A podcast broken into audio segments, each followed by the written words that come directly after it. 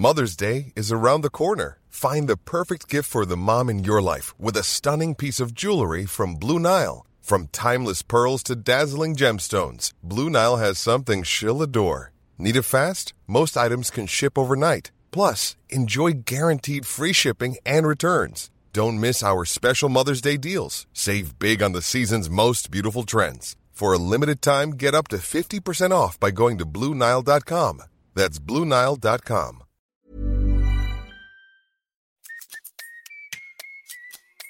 Sur ce podcast, je te propose un truc. Tant que je suis dans tes oreilles, tu fais quelque chose de bien pour toi. Tu peux ranger ta chambre ou ton appart, et si t'es pas chez toi, tu peux te redresser. Ça va te faire du bien. Vas-y, redresse-toi. T'inquiète, c'est pas bizarre, personne ne sait que je te parle. Je m'appelle Elio, c'est moi ton hôte, et je te souhaite un excellent épisode. Salut tout le monde, j'espère que vous allez bien et surtout que vous êtes prêts pour le missile que je vais vous envoyer dans la face parce qu'aujourd'hui on va revoir la toute première règle du livre 12 règles pour une vie du fameux docteur Jordan Peterson, El Padre adoré. J'ai fait un épisode d'introduction au cours duquel ben, je vous expliquais comment j'ai découvert ce monsieur, pourquoi je me suis intéressé à lui et comment je me suis retrouvé à lire son livre et à suivre ses cours de psychologie à Harvard. Bête de monsieur, gros respect. Règle 1, stand up straight with your shoulders back. Ça veut dire tiens-toi droit avec les épaules en arrière. C'est une règle extrêmement pratique. Tu vas pouvoir dès aujourd'hui commencer à te redresser. Dès maintenant, tu vas pouvoir commencer à te redresser. Mais surtout à la fin du podcast, tu vas comprendre exactement pourquoi est-ce que c'est important de le faire. Comment est-ce que ta posture a un impact sur la régulation de tes émotions, autrement dit sur la manière dont tu te sens, mais également sur la manière dont les autres personnes autour de toi vont te traiter. Et la raison pour laquelle c'est important que tu écoutes cet épisode, c'est pour comprendre exactement comment ça fonctionne. Une fois que tu auras compris tout le mécanisme du pourquoi, du comment, c'est pas simplement une personne qui dit redresse-toi. Tu vois, genre, c'est exact. C'est le but de ce livre. En fait, ce livre, c'est toujours comme ça. C'est des règles qui peuvent a priori paraître très simples. C'est des règles que tu as entendues. Tu vois, tu as probablement entendu des gens euh, qui étaient responsables de ton éducation te dire euh, tiens-toi droit, tu vois, genre mets les épaules en arrière, tu vas avoir des problèmes de dos. Ce que fait ce livre, c'est qu'il prend ces règles hyper basiques et en fait, il va aller creuser au bout des choses et il va t'expliquer en fait pourquoi est-ce que c'est au final fondamental que tu le fasses. Donc aujourd'hui, on va parler de Omar qui combattent pour une canette de Red Bull que tu as jetée au fond de l'eau. On va parler de contrôle émotionnel, de langage corporel comme je l'ai dit. On va parler du système sérotoninergique, donc du système responsable de la production de la sérotonine qui est une hormone et un neurotransmetteur. C'est pas très important que tu saches exactement comment ça fonctionne tout ça. Retiens juste que la sérotonine, c'est quelque chose qui va avoir un impact sur la manière dont tu te sens et sur la manière dont tu te tiens les hormones, elles font ça, généralement. Ce qu'une hormone fait, tu vois, comme euh, cortisol, c'est une hormone qui va faire que ton rythme cardiaque, il accélère, il bat plus vite. C'est l'hormone du stress. Et dans certaines situations, c'est super parce que ça va te permettre de réagir plus rapidement quand tu es dans une situation de danger. Le problème, c'est que des fois, tu vas avoir de la cortisol qui est produite alors qu'il n'y a aucune raison de stresser et que le stress est contre-productif. Genre, tu es en date avec une meuf, t'as pas envie que ta cortisol elle commence à monter de ouf parce que du coup, tu vas être nerveux, tu vas lui communiquer le stress. Et d'ailleurs, c'est fait pour ça biologiquement. Quand une personne est stressée au sein d'un groupe d'individus comme le nôtre, des animaux sociaux, c'est fait pour que les autres se mettent à stresser également. Parce que la base de cette hormone, c'est en mode, euh, il a vu un lion, il est stressé, il a senti un truc, il a vu, euh, genre, euh, tu vois, un buisson bouger comme ça, donc il commence à stresser. C'est important que tout le monde commence à avoir le rythme cardiaque qui accélère, histoire que tout le monde soit prêt, en fait, à se barrer au moment où les choses partent en couille. Bref, ceci étant dit, voilà, testostérone, de nouveau hormone qui te donne envie de te reproduire, très utile. Dans certaines situations, c'est pas ouf parce que nous, en tant que mec, on va avoir tendance à faire des trucs très stupides dans le but de se reproduire, même parfois à mourir en fait quand on saute du toit de l'hôtel pour atterrir dans une piscine dans le but d'impressionner la meuf qu'on a rencontrée deux jours plus tôt en vacances au Cap d'Agde et qu'on se mange leur bord de la piscine, bah, c'est complètement stupide. Donc, euh, sérotonine, hormone, et on va comprendre en fait comment cette hormone a un impact sur ta posture, tes émotions, et comment ta posture ensuite a un impact sur la manière dont les autres traitent. C'est hyper intéressant, tu vas en retirer plein de choses. Peut-être que je pose euh, une rapide tablette des matières, alors c'est pas la manière dont le livre euh, est organisé, dans la première règle est organisée, mais c'est la manière dont je vais aborder la chose. Donc tout d'abord, je vais parler de la gestion du conflit chez les animaux, chez les homards, et on va comprendre pourquoi chez les homards et pas chez les êtres humains. On va comprendre quel est le lien qui existe entre les homards et les êtres humains. Très intéressant, ça va nous permettre de voir, de comprendre des choses au niveau sociétal. Pour te la faire courte, souvent on a l'impression que, enfin souvent, Plusieurs personnes ont un problème avec le concept de hiérarchie humaine. Ça donne l'impression que certains êtres humains ont plus de valeur que d'autres, comme si certaines vies valaient au fond plus que d'autres. C'est pas du tout un problème avec ça. On est tous égaux métaphysiquement ou devant Dieu. Ce qui est marrant, c'est que l'argument selon lequel tu vois on a tous la même valeur, c'est un argument strictement religieux en fait qui dépend de, enfin qui découle de la divinité de l'individu qui a été amené par euh, par le christianisme et donc ça me fait marrer quand je vois des gens qui se revendiquent athées qui prétendent qu'on a absolument tous la même valeur parce que c'est pas du tout quelque chose qui va de, soi tu vois. Par exemple chez les grecs euh, il y avait que les citoyens qui avaient des droits. Si t'étais pas citoyen ben tu pouvais te faire juste ta vie elle avait aucune valeur. Euh, bref on va parler du coup gestion du conflit chez les animaux. On va voir comment est-ce que l'issue d'un conflit euh, chez les animaux, donc on va voir ça chez les homards, mais c'est également le cas chez les êtres humains, a un impact sur le niveau de sérotonine. On va ensuite comprendre les conséquences d'un niveau de sérotonine élevé sur l'émotion d'un individu. On va comprendre l'impact d'un niveau de sérotonine faible sur l'émotion d'un individu. Ensuite, on va comprendre pourquoi est-ce que la hiérarchie, pardon, c'est une belle solution apportée par la nature. On va comprendre la différence entre hiérarchie et tyrannie, plus particulièrement dans les sociétés humaines, pour au final conclure sur la conclusion du livre, qui est donc le lien entre ta neurochimie et ton langage corporel. C'est parti gestion du conflit chez les animaux. Pour ça, dans le livre, le docteur Peterson prend l'exemple des homards. Euh, pourquoi est-ce qu'il prend l'exemple de Omar? Parce que, comme il l'a dit dans une conférence, il est simplement tombé par hasard sur un rapport qui explique que les homards tournaient à la sérotonine et que, je ne vais pas vous spoiler, enfin si je vous spoil complètement, mais que les antidépresseurs fonctionnent chez les homards. Gardez cette info pour plus tard, je reviens dessus tout de suite. Les homards, c'est des animaux qui, tu vois, c'est des espèces de petits crabes, tu vois, ils sont là avec leurs pinces, comme ça, ils se baladent dans l'océan. Et les homards, ce qu'ils kiffent, c'est trouver des dessous de cailloux, parce qu'ils peuvent en faire leur maison. Donc dès qu'ils trouvent un rocher, et qu'ils voient un petit espace sous le rocher dans lequel ils pourraient venir, genre, se poser au, calme, tu vois, genre juste passer leur vie, ben, ils sont refaits. Le truc, c'est que les homards, ça leur suffit pas. Ils ont aussi envie d'avoir du mobilier, genre une petite armoire, tu vois, pour ranger leurs affaires de homard, ou un petit canapé pour se poser et mater leur télé de homard. Ils ont besoin de construire leur télé de homard. Comment ils font pour se trouver du mobilier? Mais ils cherchent des détritus, ils cherchent des trucs qui traînent dans la mer. Donc les morceaux de plastique que toi t'as balancé quand tu vas en vacances, ben eux ils les récupèrent et ils fabriquent leur maison avec. Très important de jeter des déchets dans la mer. Continuez à le faire. Le problème, du coup, ben, pour le homard, c'est que pas assez de gens jettent des déchets dans la mer. C'est horrible, c'est trop marrant. Je sais pas si c'est horrible ou trop marrant, bref. Euh, il faudrait que vous jetiez plus de déchets dans la mer, c'est ça la conclusion. Comme il n'y a pas infinité de dessous de cailloux et de déchets dans la mer, les homards, en fait, se retrouvent à devoir s'affronter d'une manière ou d'une autre pour déterminer qui est-ce qui aura accès aux ressources. Donc les ressources, c'est le logement, et les ressources, c'est, on va peut-être voir que c'est les femmes aussi, enfin les femelles homards, mais également les détritus qui traînent dans la mer. Et pour euh, pouvoir déterminer qui aura accès aux ressources sans avoir recours au combat physique et à la mise à mort du homard vaincu, la nature a mis en place un super système. Alors déjà, on va essayer de comprendre pourquoi est-ce que l'affrontement physique, c'est pas une bonne solution. Imagine, euh, t'as deux homards qui se disputent une, une canette de Fanta ils trouvent que ça fera un joli fauteuil et ils ont envie de, tu vois, la couleur, ils aiment bien et tout, c'est pas mal, c'est super design, c'est new age en plus, tu vois, les trucs métalliques, ils aiment bien les homards. Ben, si deux homards le disputent et qu'ils se mettent directement en mode combat à mort, ce qui va se passer inévitablement, c'est que ben, un homard va mourir. C'est un combat à mort, par définition, il y en a un qui meurt. Le problème, c'est qu'au cours du combat, le homard vainqueur, il a très vraisemblablement été blessé par le homard défunt. Ce qui veut dire qu'un troisième homard opportuniste peut se pointer et juste en fait euh, finish him, tu vois, genre il a 20% de vie, il arrive, il lui met juste un, tu vois, il arrive, il lui met juste un petit, un petit chaos, c'est facile de le tuer, il est à moitié, il est à moitié mort le homard vainqueur. Et du coup, ce homard opportuniste, il peut récupérer la canette de Fanta, il la ramène dans son logement à lui, et ensuite il attire les femelles, parce que, on va voir, comme on va le voir plus tard, les homards femelles sont intéressés par les homards vainqueurs. Et vu qu'il attire les femelles et qu'il baise les femelles, et que ce homard vainqueur au final, tu vois, le, homard opportuniste, pardon, bah, il avait peut-être pas les gènes les plus intéressants. C'était pas le homard le plus puissant qui allait pouvoir donner naissance en s'accouplant avec les femelles au bébé homard, tu vois, qui, qui allait être fort et qui allait pouvoir survivre. En fait, c'est juste un opportuniste. Ça se trouve, le meilleur des homards, c'était le homard vainqueur de base, tu vois. Et donc, il va, le homard opportuniste va donner naissance à des homards qui sont éclatés au sol, tu vois. Donc, des bébés homards un peu euh, euh, Sigma, je sais pas du tout, je comprends pas trop, tu vois, ces trucs. Enfin, je, sais pas que je comprends pas trop.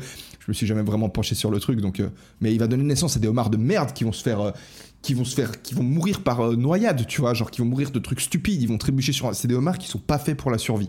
La nature, ce qu'elle veut, c'est qu'il y ait le homard avec les meilleurs gènes qui féconde la, la homard avec les meilleurs gènes, histoire de donner les bébés homards avec les meilleurs gènes. Et par meilleurs gènes, j'entends les gènes qui vont leur permettre de survivre dans leur environnement. C'est ça le but de la nature, ok? Donc la nature, elle a mis en place un système assez cool dans le but de déterminer qui aura le vainqueur sans avoir recours à l'agression physique, les homards en fait vont s'affronter sur différents niveaux de résolution de conflits, si tu veux, comme les êtres humains. En fait, quand ils se retrouvent en face à face, tu vois, il y a la canette de Fanta qui est juste là. ils vont d'abord se propulser des jets dans la gueule, tu vois, genre ils ont un espèce de truc, c'est pas de la pisse, tu vois, mais tu peux voir ça comme de la pisse si tu veux. Et ils se propulsent des jets dans la gueule. Et ce jet qui s'envoie dans la gueule, il donne plusieurs informations sur le homard qui a propulsé le jet. Donc moi j'arrive devant toi comme ça, et je t'envoie le jet dans la gueule, et toi tu te prends ce truc comme ça, et tu comprends en fait combien je pèse, tu comprends euh, quelle est ma taille exactement, tu comprends quel est mon sexe, tu comprends quelle est mon humeur. Je te donne plusieurs informations sur moi pour te dissuader. Si les deux homards ils s'envoient le jet dessus, chacun il se dit ok, donc là je suis en face d'un homard de 400 grammes, l'autre il dit ouais, moi je suis en face d'un homard de 407 grammes. Du coup il se dit peut-être que je peux le prendre, tu vois, il est peut-être 7 grammes plus lourd que moi, mais il y a moyen que je le combatte. Donc si le fait d'avoir propulsé des jets, donné des informations sur euh, les deux homards, ça n'a pas suffi à dissuader l'un d'entre eux, ils vont passer au niveau de résolution numéro 2 d'un conflit, comme les êtres humains. T'arrives à, je sais pas, genre t'as une place de parc, t'as deux automobilistes qui arrivent, euh, nous, on est plus civilisés que le homard, et c'est ce qu'on va voir juste après, c'est ça qui est génial, c'est pour ça qu'on a des sociétés qui sont un peu plus cool que les sociétés des homards. Mais imagine, tu as deux êtres humains euh, qui sont déjà en proie à leurs émotions, ils sont irrités parce qu'ils ont vécu des trucs pas cool dans la journée, c'est des situations qui arrivent, surtout quand on est en voiture, parce que quand en voiture, bah t'es es très dangereux et tu, tu, peux mourir, tu vois, il y a beaucoup de chances pour que tu meurs parce que tu vas très vite, il y a d'autres gens qui vont très vite et du coup tu as un système de défense agressive qui est constamment euh, enclenché. C'est pour ça que les automobilistes, très facilement, vont insulter les autres. C'est pas qu'ils sont réellement agressifs, c'est la peur qui euh, induit cette, euh, cette émotion. C'est comme un, enfant, tu vois, qui est, qui est, nerveux, qui a peur et qui va être agressif parce qu'il a peur. C'est exactement ça qui se passe, genre neurochimiquement chez un individu qui est agressif au volant. Bref, ils arrivent les deux face à la même place de parc. S'ils sont courtois, bah vas-y, vas-y, je te laisse passer en premier, bam, c'est cool. Et puis l'autre, bah, il tourne un peu et au final, il trouve une autre place de parc. Mais si ils ont envie de se disputer la place de parc, bah, ils vont commencer par faire quoi? Par s'insulter. Ils vont parler. Alors, peut-être ils vont commencer par parler, mais ensuite ils vont s'insulter. Ils vont faire les beaux, ils vont essayer de donner une indication à l'autre automobiliste que c'est eux les plus forts. C'est exactement ce que font les homards quand ils se propulsent le jet. Ça fonctionne pas, niveau de résolution du conflit, 2. Euh, les homards vont commencer à danser. En fait, ils se mettent face à face, tu vois, ils mettent leurs pinces comme ça, et ils tournent autour comme ça, tu vois, ils tournent un peu en demi-cercle, ils font un peu un espèce de combat, et ils essayent d'impressionner l'autre, si tu veux. Et par moments, ils vont un peu se foncer dedans. C'est un peu comme euh, des humains qui se mettent à faire un tête contre tête, tu vois, ou qui commencent à se pousser. Ils essayent de, de, de montrer que physiquement, ils sont plus forts que l'autre. À ce moment-là, il y a un des deux homards qui peut se dire Ah, franchement, ce mec, il danse super bien et tout, et il a quand même l'air balèze avec ses pinces. Je vais me barrer, je vais lui laisser la canette de Fanta. Mais si ça se trouve, les deux homards, ils se disent Ouais, je pense que je peux le baiser en fait si on continue et qu'on va plus loin. Donc ils passent au niveau de résolution du conflit, niveau 3. Niveau de résolution du conflit, niveau 3. Ils passent au niveau 3, au troisième niveau de résolution de conflit. Le troisième niveau de résolution de conflit, c'est de retourner le homard qui est en face de toi. Donc en gros, tu arrives et tu essayes de le mettre genre sur son dos pour lui montrer que tu es plus fort comme chez les humains.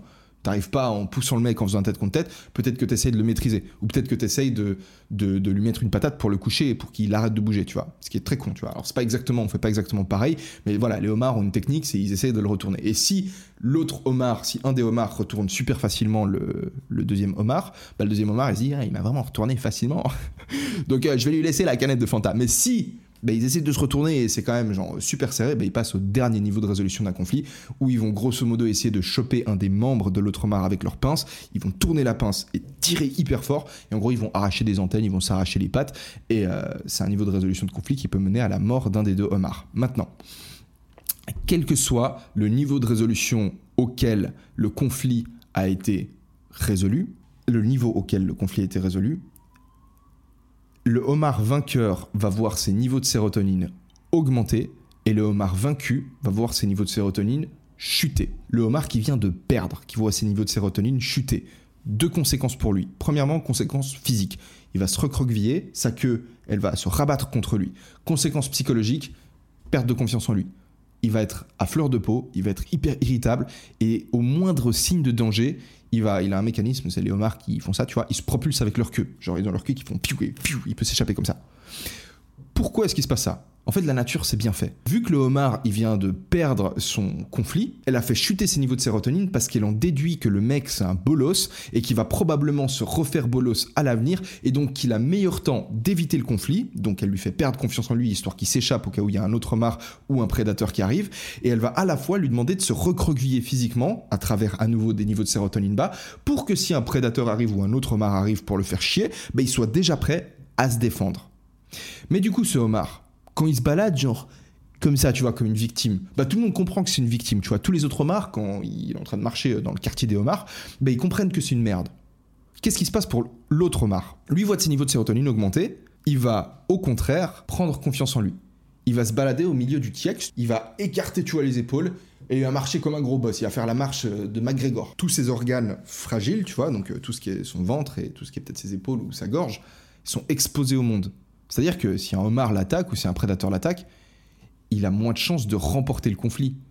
Mais en même temps, il est en train d'indiquer à tous les autres homards du quartier, tu vois, que il a suffisamment confiance en sa capacité à se défendre et à leur arracher la tête, que même s'il venait l'attaquer et qu'il réussissait à lui mettre le premier coup, bah, en fait, il les décapite au final.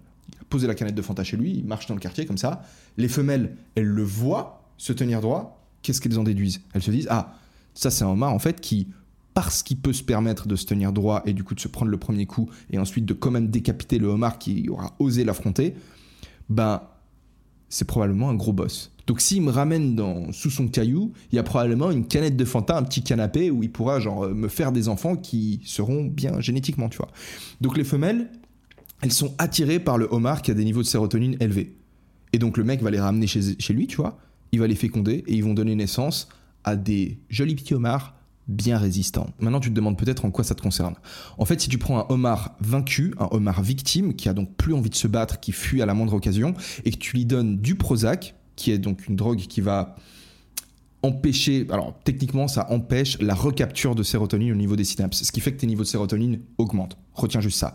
Tu files du Prozac à un homard, ses niveaux de sérotonine augmentent, alors que le mec à la base, le homard à la base, tout ce qu'il avait envie de faire c'était de s'échapper, tu vois, d'éviter le conflit, il était comme ça, il va se redresser, il va pas hésiter à péter la gueule au homard qui lui fait chier. En fait, le Prozac, c'est une drogue qu'on donne aux êtres humains qui sont en dépression. On leur donne ça pour leur redonner confiance en eux et pour leur redonner envie de prendre des risques dans la vie. Et la raison pour laquelle le Prozac fonctionne chez les homards, tout comme il fonctionne chez les êtres humains, c'est parce qu'on a exactement le même système sérotoninergique. Mais qu'est-ce que ça veut dire?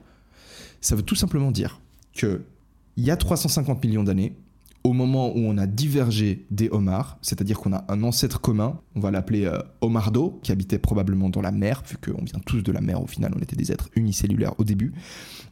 Il y a 350 millions d'années, et c'est il y a très longtemps, hein, il y a 65 millions d'années, il y avait encore des dinosaures. À cette époque, du coup, 350 millions d'années, il y a un Homardo, il tournait lui-même à la sérotonine. Comment est-ce qu'on peut savoir ça? En fait, il y a des Homardos qui, à un moment donné, ils ont commencé à aller euh, sortir un peu de l'eau, tu vois. Et sur les dizaines, centaines de milliers d'années, millions d'années qui ont suivi, les homardos qui sont sortis de l'eau ont commencé à évoluer et sont devenus des humains. Les homardos qui sont restés dans l'eau ont évolué eux aussi et sont au final devenus des homards. Ce qui fait qu'aujourd'hui, en 2022, les humains et les homards ont tous un système sérotoninergique. Sur 350 millions d'années, la nature a conservé le système sérotoninergique, c'est-à-dire qu'elle a continué à favoriser la survie et la reproduction des individus qui avaient ce système sérotoninergique parce que c'était une bonne solution. Une fois de plus, le système sérotoninergique permet aux individus de déterminer qui est-ce qui a accès aux ressources limitées sans avoir recours à l'agression physique. C'est une bonne solution de la nature. En conséquence, très rapidement dans une société de homards, tout comme dans une société de humains, il émerge une hiérarchie. Qu'est-ce que ça veut dire? Ça veut dire que les homards, en fait, ils savent qu'il faut pas faire chier. Quand ils voient un homard qui se redresse, qui se tient droit, ils comprennent au fond d'eux que ce mec, faut pas aller lui casser les couilles. En revanche, s'ils voient un homard en mode victime comme ça, ils se disent ah, si j'ai envie d'aller péter la gueule à un homard ou si j'ai envie de, voler les. Tu vois, ils voient un homard un peu victime comme ça qui est en train de tenir, j'en sais rien, un bouchon de. Je sais pas, un bouchon de granini, tu vois, il a comme ça, il a son petit bouchon de granini, il va en faire un pouf, tu vois, il se posait chez lui et faire un pouf. Bah, vu que les autres homards, ils le voient un peu victime, bah, ils disent en fait, vas-y, je, je, vais, je vais lui mettre un coup de pression, le mec il va se chier dessus et je vais lui voler son, son goûter, son bouchon de granini. Pareil chez les êtres humains. Là, je vais peut-être citer. Euh, Simon Sinek, du coup, l'auteur de Pourquoi les leaders mangent ton dernier, qui explique que quand on était au temps des, hommes des cavernes et que certains individus partaient à la chasse, ils ramenaient, j'en sais rien, un, sanglier, ils balançaient la carcasse à l'entrée de la grotte, tout le monde rush vers le sanglier. Mais qu'est-ce qui se passe si tout le monde rush vers le sanglier? Bah il se passe que le mec le plus balèze du groupe, bah en fait il va distribuer des coups de coude, il va se tailler un passage et il va commencer à bouffer directement le sanglier. Et ça, c'est une mauvaise solution pour, euh, pour les artistes du groupe, tu vois. Pour les mecs qui, sont, euh, dessinent, qui peignaient des bisons sur les cavernes. Parce qu'ils sont comme as, tu vois. Et s'ils se prennent des coups de coude, ben, ils se font éclater la gueule et ils n'ont pas envie de ça. Donc qu'est-ce qu'ils font? Ils reculent. et il laisse le mec le plus balèze. Alors là, on parle des hommes des cavernes, à l'époque où c'était le mec le plus balèze qui, qui, euh, qui arrivait au sommet de la hiérarchie juste par l'agression physique. Mais encore, ça n'allait pas juste là, parce que si le mec c'était juste un tyran, il se fait niquer. Je vais t'expliquer pourquoi. Donc l'artiste du groupe recule, il laisse le mec le plus balèze aller manger à la carcasse, donc le mec le plus balèze, meilleure bouffe, meilleur lit, meilleure meuf. Mais ça, ça vient en échange d'une chose. Ready to pop the question? The jewelers at BlueNile.com have got sparkle down to a science with beautiful lab grown diamonds worthy of your most brilliant moments. Their lab grown diamonds are independently graded and guaranteed identical to natural diamonds, and they're ready to ship to your door. Go to BlueNile.com and use promo code LISTEN to get $50 off your purchase of $500 or more. That's code LISTEN at BlueNile.com for $50 off. BlueNile.com code LISTEN. Si le groupe est en danger, s'il y a un tigre à dents de sabre qui se pointe et qui commence à attaquer la grotte, bah tout le monde va s'attendre à ce que ce soit le mec le plus balèze du groupe qui vienne défendre le groupe. C'est-à-dire que c'est pas gratuitement. T'offres pas des privilèges à ton leader, entre guillemets, t'offres pas un privilège au mec qui est hiérarchiquement supérieur à toi, gratuitement. Une position hiérarchique supérieure dans une hiérarchie humaine, elle est grevée d'une responsabilité de protection pour les autres membres du groupe. Tes parents, ils ont plus d'autorité que toi, mais s'il y a un problème, c'est eux qui payent les factures. Ils ont plus de responsabilités. Ton boss, il a un, plus, un salaire plus élevé que toi, mais s'il y a un client qui vient se plaindre, bah, c'est lui qui va prendre pour sa gueule. Si, au moment où le client vient se plaindre, ton boss, il dit Ouais, mais c'est la faute de mon employé, tout le monde va sentir qu'il y a un truc qui va pas. Déjà, toi, tu vas dire Mais c'est un fils de pute, c'est toi le boss, prendre la responsabilité pour, ce que es en train, pour, euh, pour le problème qu'il y a eu, même si c'est toi, l'employé, qui a commis l'erreur. Le boss, il est là pour prendre la responsabilité qui est incombée au privilège qui lui vient de sa position hiérarchique supérieure.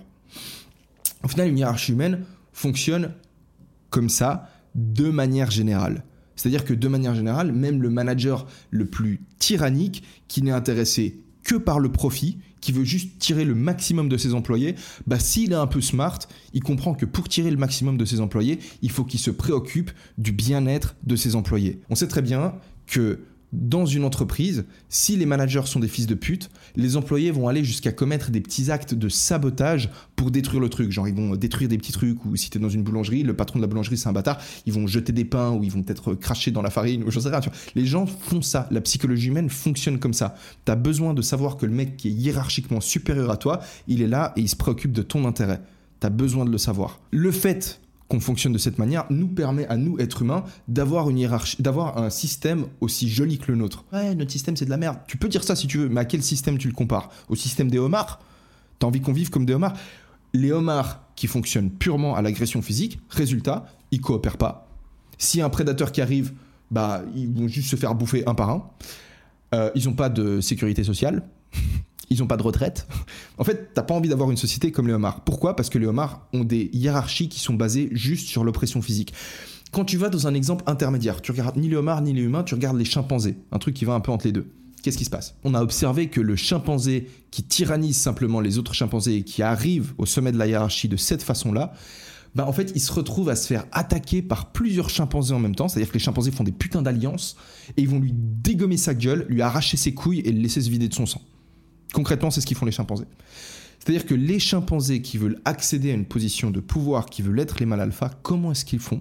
Ben, Ils vont en fait manger les poux des autres singes. Ils vont modérer les interactions, ils vont soigner leurs relations sociales avec les autres singes. Ils vont aller vers euh, d'autres gens, tu vois, ils vont leur dire, vers d'autres singes, ils vont leur dire Ah, vas-y, je te mange tes poux et tout, est-ce que tout va bien dans ta vie? Ouais, non, il me manque un bâton pour euh, construire ma cabane. Ok, tiens, mec, j'ai trouvé un bâton. Tout ça pour dire que les hiérarchies humaines ne sont pas basées purement sur l'agression. On a un système plus évolué où, en gros, tu grimpes les échelons d'une hiérarchie en te préoccupant des autres membres du groupe. Plus ta position dans une hiérarchie humaine est élevée, plus tu as accès aux ressources, plus tu vas trouver une partenaire de qualité, plus tu vas avoir des émotions qui sont mieux régulées, plus tu vas te tenir droit. Donc on sait que plus tu as un niveau de sérotonine élevé, plus tu te tiens droit. Mais ce qui est cool, c'est que si tu te tiens droit, ton niveau de sérotonine augmente lui aussi. Et c'est là en fait que toute la règle prend son sens. En fait, il y a des recherches qui montrent que si tu fais une tête triste pendant deux minutes, tu vas effectivement te sentir triste. Il y a également des recherches qui montrent que si tu te tiens droit, si tu te tiens dans une position en mode winner pendant deux minutes en tant que mec, tu vas avoir tes niveaux de testostérone qui augmentent, tu vas avoir tes niveaux de cortisol qui baissent et tu vas avoir ton niveau de sérotonine qui augmente. Tu vas te sentir mieux simplement de par ta posture. C'est-à-dire que ton langage corporel, ta posture, a un impact sur ta sécrétion hormonale, sur tes niveaux de sécrétion d'hormones. C'est taré, non? C'est une bonne nouvelle. Et le truc le plus ouf, mais on sait que des aveugles qui n'ont jamais vu le comportement d'une personne qui gagnait un combat ou qui gagnait une, épreuve sportive, quand ils gagnent, ils font comme ça. Et c'est ce qu'on fait tous. Quand on gagne, bam, on se met comme ça. Ça, c'est la position du vainqueur. C'est la position du mec qui gagne. Quand tu te tiens comme ça, quand tu te tiens droit, épaule en arrière, torse bombé, c'est ce qu'on t'apprend à l'armée. Tes niveaux de sérotonine augmentent, tu te sens mieux, tu te sens plus dominant. Ce qui veut pas dire que tu es plus agressif, ce qui veut simplement dire que tu as moins peur des gens autour de toi. Quand tes niveaux de sérotonine sont faibles, en revanche, tes émotions sont mal régulées. Le moindre petit truc, c'est vu comme une, c'est vu comme une agression. Tu prends tout personnellement, t'es irritable, un truc, quelqu'un qui fait quelque chose, tu t'es blessé, t'es constamment, tu te sens constamment mal. Tu peux, via le contrôle émotionnel, via le stoïcisme, c'est-à-dire que même si tu as des émotions négatives, parce que ça va t'arriver dans la vie. Ça va t'arriver des jours où tu te sens mal, où tu as des niveaux de sérotonine bas, tu te fais virer du taf, tu te sens comme une merde, t'es un lobster, t'es un, un homard euh, vaincu quand tu te fais virer du taf. Tu rentres chez toi, tu te sens hyper mal, t'es irritable, ta meuf elle te dit un truc, tu le prends personnellement, ça part en embrouille, et du coup qu'est-ce que tu fais? Ben tu fonces sur les drogues, la nourriture de merde, tu vas mater du porno, tu vas chercher toutes les choses qui peuvent t'offrir du plaisir là maintenant tout de suite, parce que t'es plus prêt à sacrifier le présent pour le futur. Quand tu te sens mal, quand tes niveaux de sérotonine sont bas, tu veux avoir tout le plaisir là maintenant. C'est-à-dire que la nature sait que t'es une merde, tu vas probablement mourir demain,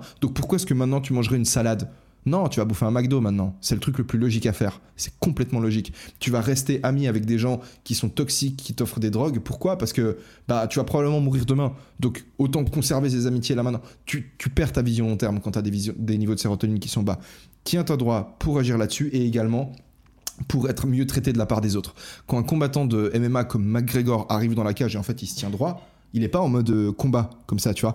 Il se tient droit. On pourrait se dire que stratégiquement, c'est très mauvais, tu vois, parce qu'il peut facilement se prendre une patate. Mais il est en train de communiquer à une partie très très ancienne du cerveau de son adversaire qu'il est tellement fort, tellement confiant, tellement dominant dans la cage, qui peut se permettre de se tenir dans une position vulnérable parce qu'il sait que même s'il se prend une patate, il va quand même réussir à gagner le combat. Quand tu te tiens droit, les gens te traitent mieux, tu te sens mieux à l'aise en public, tes émotions sont mieux régulées, tu as moins besoin de faire preuve de contrôle émotionnel parce que c'est fatigant. Le truc, c'est quand tu te sens mal, stoïcisme, agis de manière complètement indépendante de tes émotions. C'est-à-dire que tu te sens mal, ok, mais tu vas quand même faire le truc bien. Tu sens pas de manger une salade, tu préférerais manger un burger ou mater un porno, bah tu vas quand même manger une salade. C'est possible de le faire. Le, message de, ce, de cette règle, c'est pas de faire preuve de stoïcisme là-dessus. On est sur une règle qui veut clairement t'aider via ta posture à agir directement sur tes émotions. Le stoïcisme, ça vient après. Ça vient quand tes émotions sont pas là, bah agis quand même de façon. Mais au final, si tu peux te sentir bien dans un premier temps, c'est quand même ce qui est le plus intéressant. Avant que je te lise le chapitre, enfin un petit passage que j'ai sélectionné dans ce livre-là, je vais te demander de mettre un énorme like, de noter l'épisode sur euh, Spotify, iTunes, de mettre un commentaire sur YouTube ou sur euh, Apple Podcast, enfin bref, genre mets-moi bien euh, si ça t'a plu. On va se retrouver pour la deuxième règle demain, enfin demain, la semaine prochaine probablement. Donc n'hésite pas à poser genre des questions, à faire une remarque vis-à-vis de cet épisode. Je pourrais peut-être commencer l'épisode euh, podcast de la semaine prochaine, du coup en lisant, en répondant à une question. Euh, et maintenant, sans plus attendre, du coup, Merci du coup pour ta participation, pour le soutien, c'est ce qui me motive à continuer à créer du contenu. Je vais te lire le petit passage que j'ai sélectionné qui est genre sur la toute fin du, du bouquin, enfin toute fin de la règle. People, alors je vais lire peut-être en anglais et ensuite euh, je le traduis en français ou peut-être j'y vais phrase par phrase et ouais, je vais aller traduire ça phrase par phrase. People, including yourself, will start to assume that you're competent and able. Donc ça, c'est si tu te, si tu tiens droit. Donc les gens, y compris toi-même, vont commencer à supposer que tu es compétent et capable. Or at least they will not immediately conclude the reverse. Ou au moins, ils vont pas immédiatement euh, supposer l'inverse. C'est-à-dire que si tu tiens pas droit, les gens, par de manière consciente, mais vont supposer que tu es une merde. Grosso modo, c'est ça. Et c'est vrai, tu vois. C'est vrai. Ça veut pas dire que tu es une merde au sens où ta vie a pas de valeur, mais ça parle d'une façon, une partie de notre cerveau qui est tellement profonde que tu vois, ça te pose en fait cette règle, elle te pose comprendre ce truc, c'est comme comprendre les règles du jeu. C'est pas une question d'être fataliste et de se dire ah mais je pourrais jamais changer de truc. Ça te montre comment le jeu fonctionne, pourquoi le jeu fonctionne de cette manière-là, et on te donne une façon de tirer ce truc à ton avantage. Donc redresse-toi. Je continue à lire. Emboldened by the positive responses you are now receiving, you will begin to be less anxious. Donc, euh, enhardi par les réponses positives que tu es en train de recevoir maintenant, tu vas commencer à te sentir moins anxieux. C'est ce que je te disais juste avant. You will then find it easier to pay attention to the subtle social clues that people exchange when they are communicating. Donc, tu vas maintenant trouver plus simple de prêter attention aux aux petites indications sociales que les gens échangent quand ils communiquent. C'est-à-dire que tu vas être, euh, tu vas plus être quand tu es dans un groupe de potes, tu vas plus être nerveux en mode oh mon dieu, à tout moment on va peut-être me tacler. Non, tu es à l'aise, tu es détendu, donc tu peux faire attention aux autres, tu plus recentré sur toi et ta propre défense, tu peux faire attention aux autres et tu tout simplement bah, tu as des meilleures relations sociales, tout simplement. Tiens-toi droit.